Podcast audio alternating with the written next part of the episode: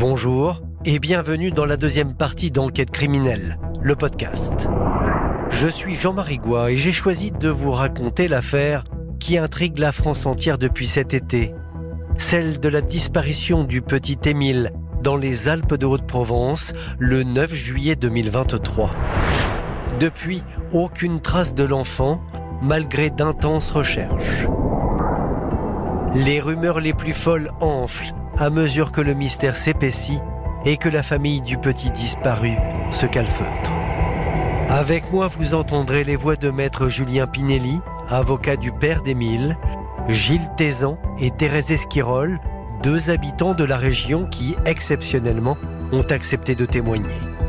Et celle des journalistes Eve Chancel, Simon Marseille, Nicolas Farmine, Nicolas Daguin, Laurent Valdiguier et Michel Marie.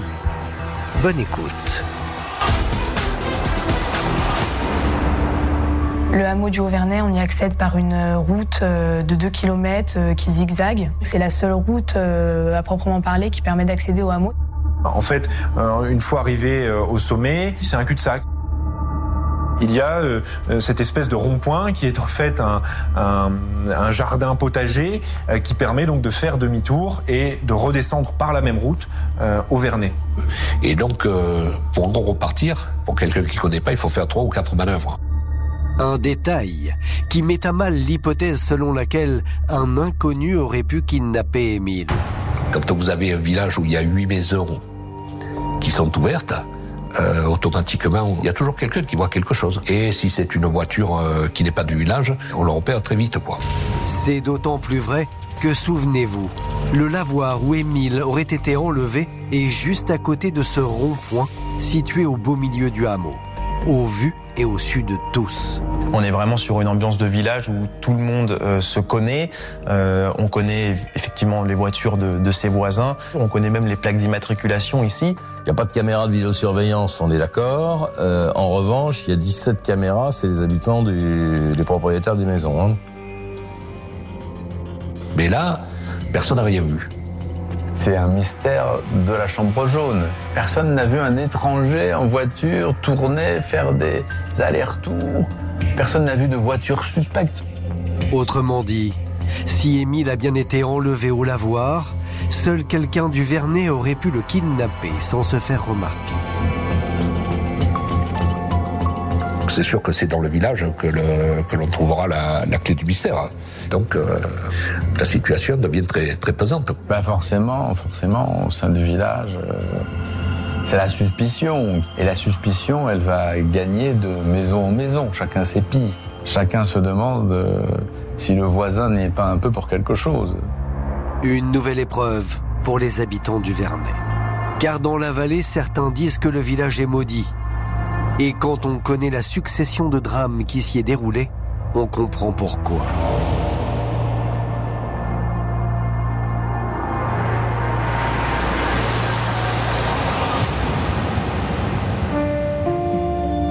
Sur le papier, le Vernet a tout d'un petit coin de paradis. Avec ses montagnes, ses chalets entourés de forêts. C'est un vrai havre de paix. Mais ces dernières années, l'air frais de la vallée est de plus en plus irrespirable. Depuis euh, une quinzaine d'années, euh, les drames s'enchaînent. Il y a d'abord eu euh, en 2008 le meurtre barbare euh, de la tenancière euh, d'une auberge au Vernet, une certaine Jeannette.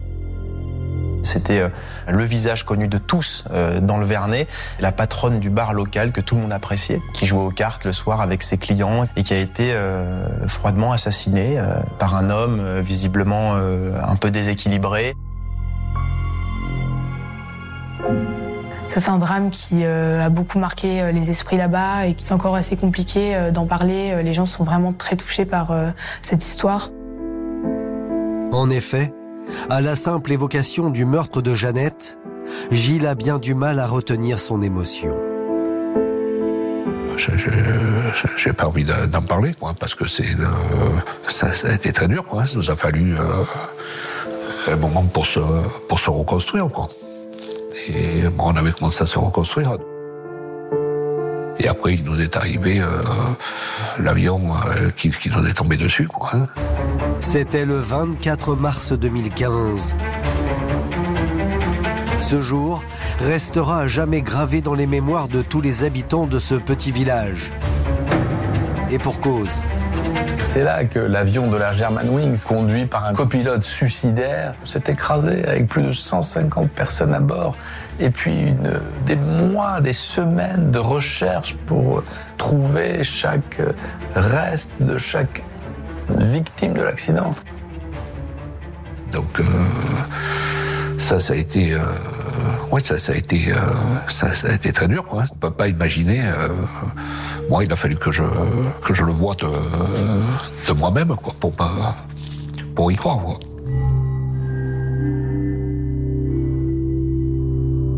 Les habitants sont encore traumatisés. J'ai rencontré un habitant qui n'endormait pas la nuit pendant plusieurs semaines. Il m'a raconté vivre exactement la même chose euh, avec l'affaire de la disparition d'Émile euh, récemment. Ça a fait ressortir un petit peu euh, ce passé et ce drame qu'il y avait eu. Et les habitants ont eu l'impression de revivre un peu euh, les choses à travers euh, bah, une nouvelle présence médiatique très intense. Il y a beaucoup de reporters qui sont présents avec surtout des objectifs, des caméras, des appareils photo. Donc euh, toute cette attention, elle n'est pas naturelle, elle n'est pas normale. Et il y a une forme de lassitude. Décidément, le sort s'acharne sur le village du Vernet.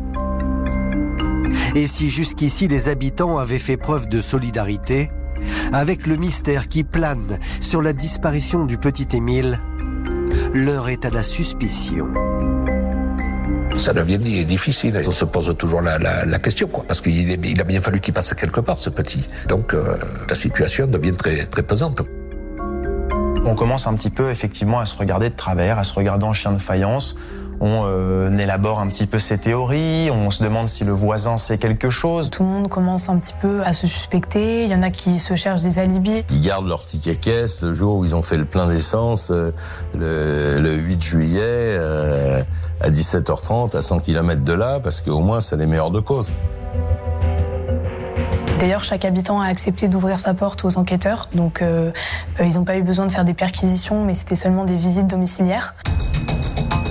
Les habitants du Vernet sont prêts à tout pour que l'enquête avance. Sous pression, ils auraient même fini par pointer du doigt un suspect totalement innocent.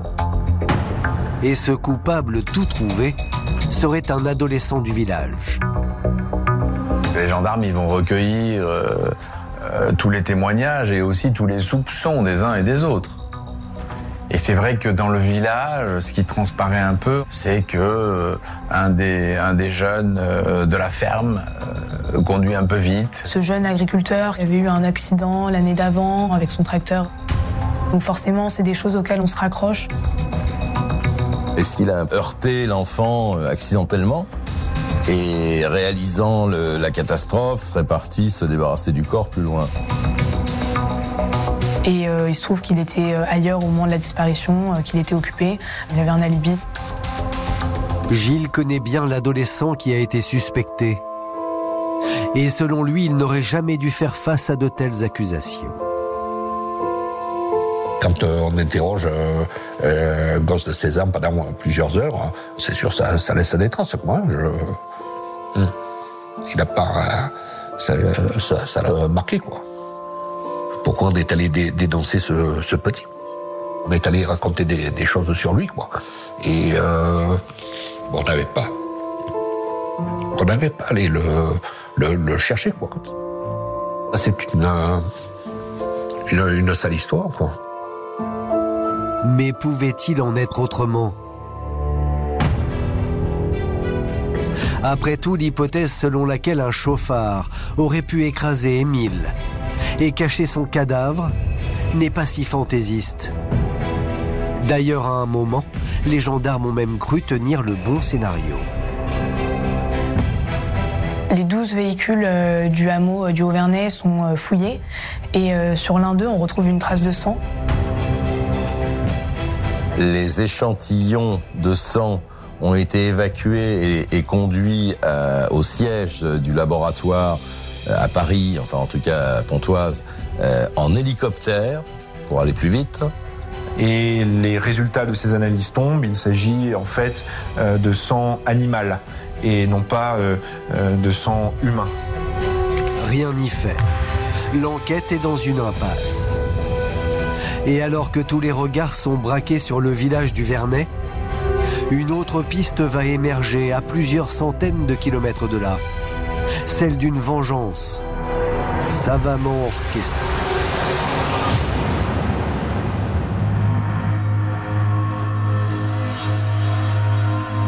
Dans cette affaire, depuis le départ, on parle très peu des parents d'Émile. Tout ce que l'on sait, c'est qu'au moment où la disparition de leur fils a été signalée, ils n'étaient pas au Vernet, mais chez eux, à la Bouilladis. Cette petite ville au nord de Marseille, où les grands-parents du petit garçon ont leur résidence principale. Les parents d'Émile sont assez jeunes, euh, ils ont euh, aux alentours de 25 ans. Euh, le père a fait une école d'ingénieur, il mène une vie assez paisible, assez modeste.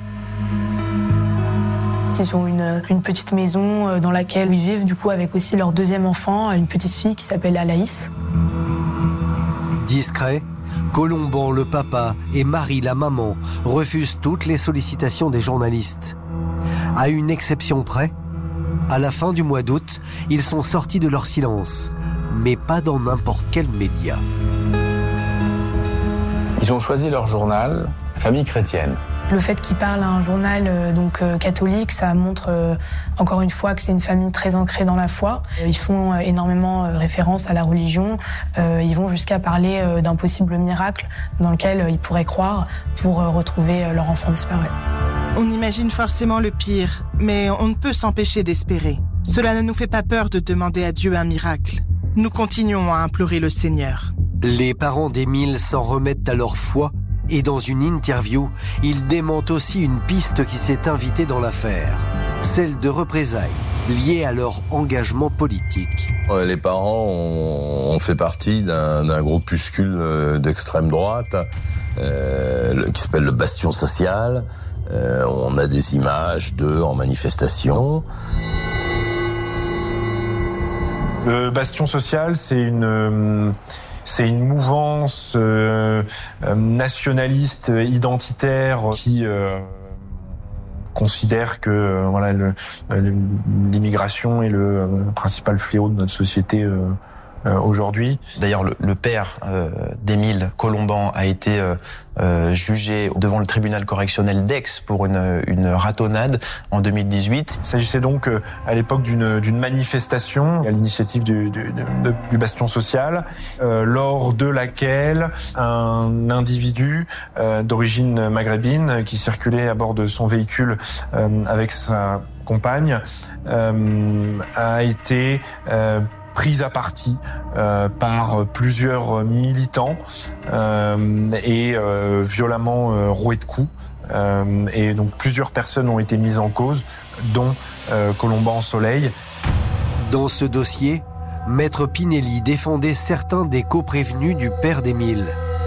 Et il se souvient d'un groupe de jeunes très ancrés dans ses valeurs. Il y avait effectivement dans les, les fondamentaux on va dire, du, groupe, un sentiment de, de dégradation de, la vie en société. Un petit peu le sentiment que finalement, il y a un socle de valeurs immuables qu'il faut, faut respecter, qu'il faut protéger, et qu'il y a autour toutes sortes d'ennemis. Et si vous ajoutez à ces, à ces différents sentiments euh, bah, la, la fougue de la jeunesse, vous aboutissez peut-être aussi dans ce type de groupement à certains débordements. Rappelons-le, faute de preuves, le père d'Émile a été finalement relaxé dans l'affaire du lynchage. Mais son engagement au sein de ce groupuscule aurait pu lui valoir des ennemis. Une sorte d'organigramme avait été mis en ligne par certains de leurs opposants, indiquant jusqu'à leur euh, l'identité de leurs conjoints, de leurs enfants pour ceux qui en avaient, de leur domicile personnel il y avait véritablement une volonté, manifestement orchestrée en tout cas par, euh, ceux qui se positionnaient comme étant leurs opposants politiques, euh, d'en découdre. Alors, le petit Émile aurait-il été la cible d'une vengeance politique? Aurait-il pu être kidnappé au Vernet par un ancien opposant de son père? Les parents du jeune garçon ont toujours rejeté cette hypothèse. Ils affirment que leur conviction politique a évolué depuis, ils sont plus membres de ces groupuscules et voilà, ils n'établissent pas, en tout cas eux, de lien entre euh, leur attachement politique par le passé et la disparition. Non seulement les parents d'Émile ne croient pas à ce scénario, mais entre les lignes, on comprend qu'ils y voient aussi une attaque personnelle. Le journaliste Laurent Valdiguier décrypte pour nous leur prise de parole. Ce qui est incroyable, dit Colomban, c'est que tout cela relevait de notre vie privée, alors que seul comptait pour nous la disparition d'Émile. Autrement dit, ils ferment les portes qui ont été ouvertes d'un éventuel lien auquel eux n'ont jamais cru entre l'enlèvement ou la disparition d'Émile et leur militantisme euh, politico-religieux. Ça, ils n'y croient pas du tout et ils déplorent même que leur vie privée ait été étalée dans la presse. Et pourtant, à ce stade, aucune piste n'est à exclure. Et vous allez voir qu'il n'y a pas que le passé des parents d'Émile qui aurait pu susciter des représailles.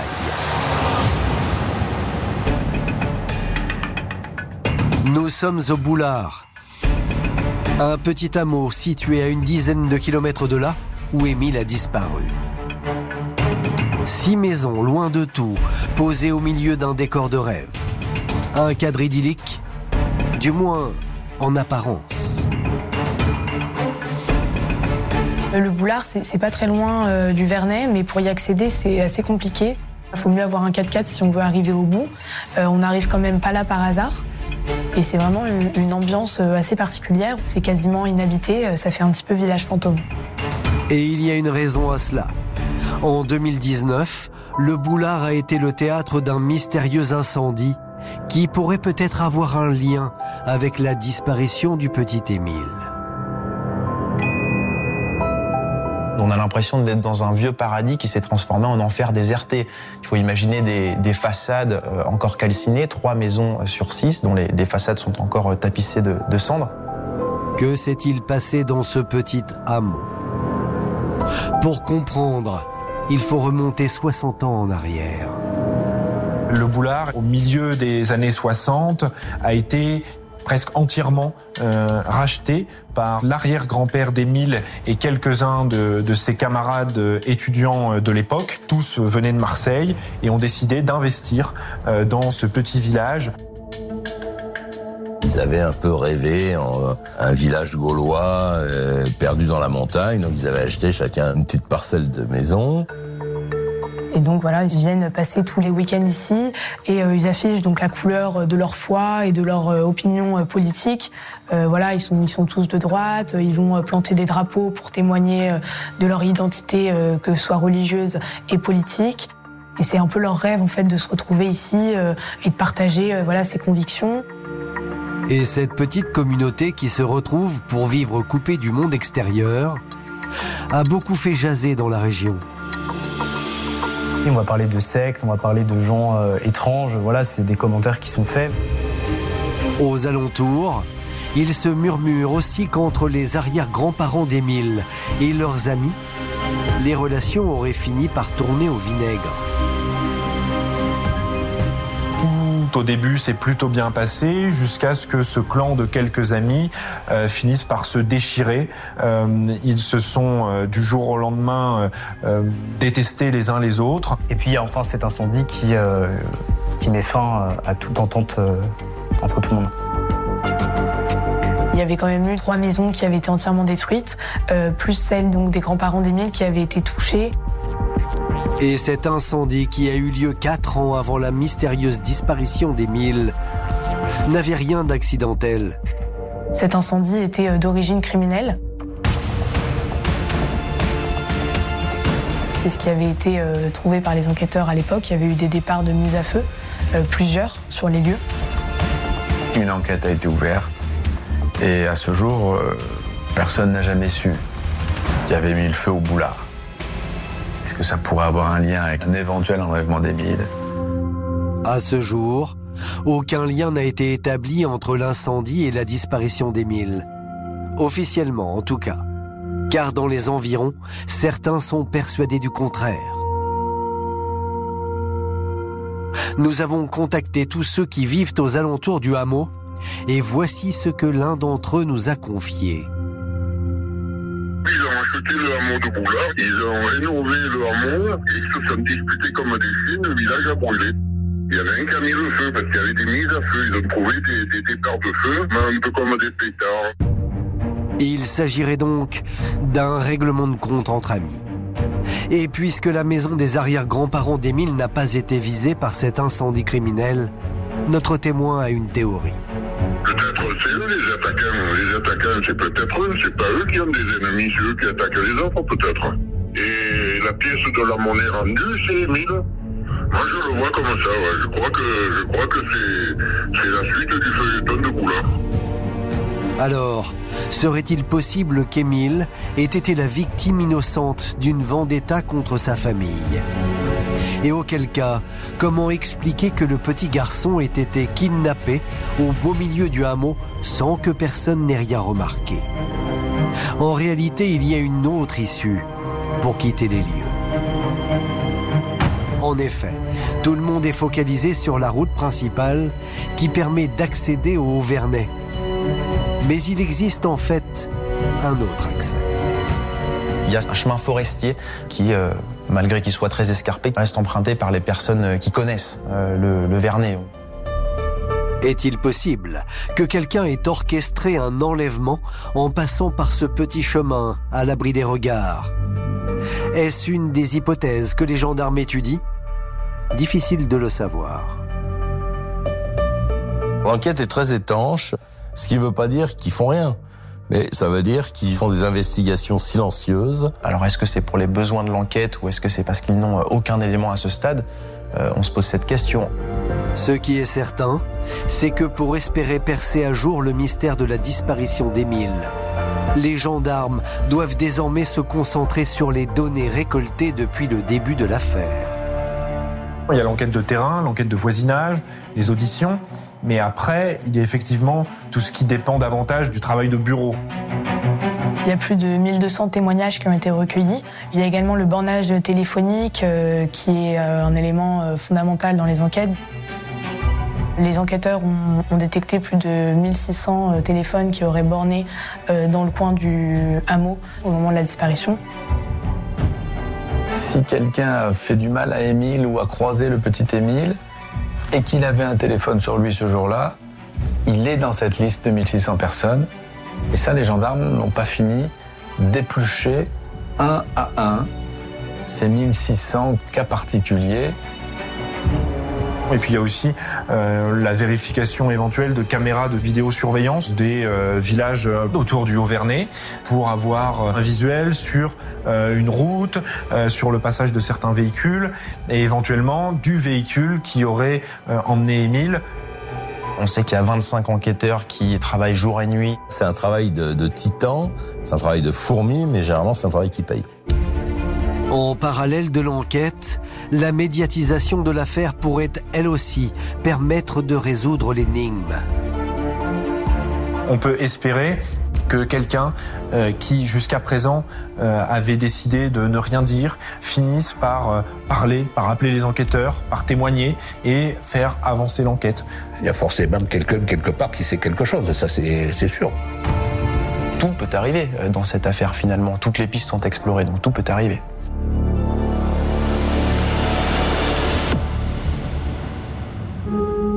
Aujourd'hui, dans l'enquête sur la disparition du petit Émile, aucune porte n'a vraiment été refermée.